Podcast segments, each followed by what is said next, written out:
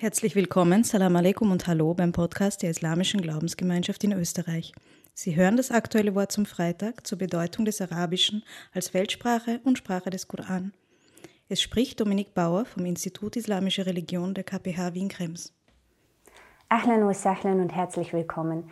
Ich freue mich, Sie heute anlässlich des bevorstehenden Welttags der arabischen Sprache aus dem Bildungszentrum Wien-Herbststraße des Instituts für Islamische Religion an der KPH Wien-Krems begrüßen zu dürfen, um über die Bedeutung des Arabischen als Weltsprache und Sprache des Korans zu sprechen.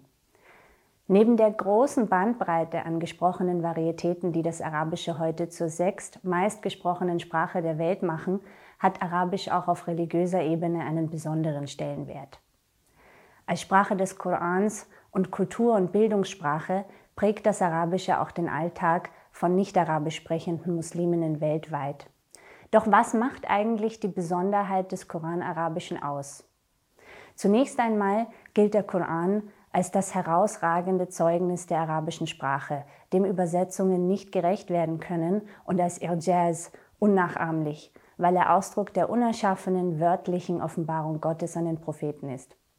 Damit kommt gleichzeitig auch dem Koranarabischen als Sprache und seiner Schrift, die als Schnur auf der Perlenkette der Weisheit gilt, eine besondere Stellung zu, die sich auch zu einer eigenen Kunstform entwickelt hat.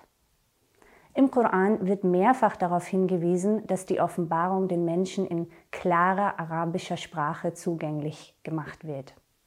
Diese eingängige Sprachform hat Vorbildcharakter für eine geschliffene, korrekte Rhetorik, Sie verbindet sowohl metrische als auch nicht-metrische Strukturen und hat die Entwicklung der arabischen Grammatik stark beeinflusst. Im Gegensatz zu den gesprochenen Varietäten hat sich die Schriftsprache durch die immense Bedeutung des Korans in über 1400 Jahren kaum verändert. Da die ersten Koranhandschriften weder Erjam, also Punkte zur Unterscheidung der Konsonanten, noch Teschkil, Vokalzeichen enthielten, waren rein optisch nur 18 der 29 Buchstaben unterscheidbar und nur jene, die den Text in seiner rezitierten Form kannten, waren in der Lage, ihn zu lesen. Zu Lebzeiten der letzten Sahaba wurden die Handschriften schließlich um die heute bekannten diakritischen Zeichen ergänzt, um das korrekte Rezitieren zu erleichtern. Damit einhergehend sind auch Aussprache und Stil der Rezitationen ab dem dritten Jahrhundert islamischer Zeit zunehmend normiert und kanonisiert worden. Bedeutend ist in diesem Kontext unter anderem das Kitab al-Sab'a von Ibn Mujahid, in dem Lesarten von sieben Rezitatoren der ersten zwei Jahrhunderte aus Mekka, Medina, Kufa, Basra und Damaskus anerkannt werden. Heute haben sich überwiegend zwei Rezitationsarten durchgesetzt, nach denen sich auch heute die gedruckten Koranexemplare richten und zwar jene von Asim ibn Abi Najud aus Kufa, überliefert von Hafs ibn Suleiman, die in Ägypten, dem Nahen Osten der Türkei und Asien überwiegt, sowie jene von Nafi al-Madani, überliefert von Warsh, die vor allem in Nordafrika Verwendung findet. Als Standard für die meisten modernen Koranausgaben gilt eine Edition der Al-Azhar-Universität in Kairo aus dem Jahr 1923, die der Hafs-Lesart folgt und durch ihre Reichweite wesentlich zur Durchsetzung dieser Rezitation beigetragen hat.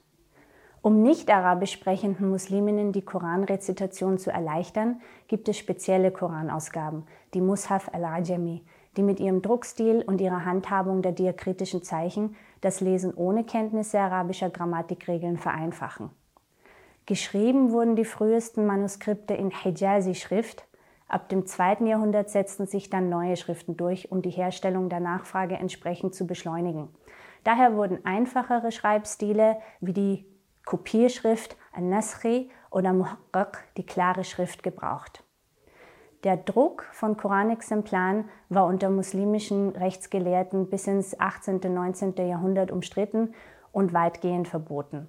Eines der ältesten erhaltenen Koranmanuskripte sind Pergamentfragmente aus dem ersten islamischen Jahrhundert, die im Zuge der Restaurierung der großen Moschee von Sana'a im Jemen gefunden wurden.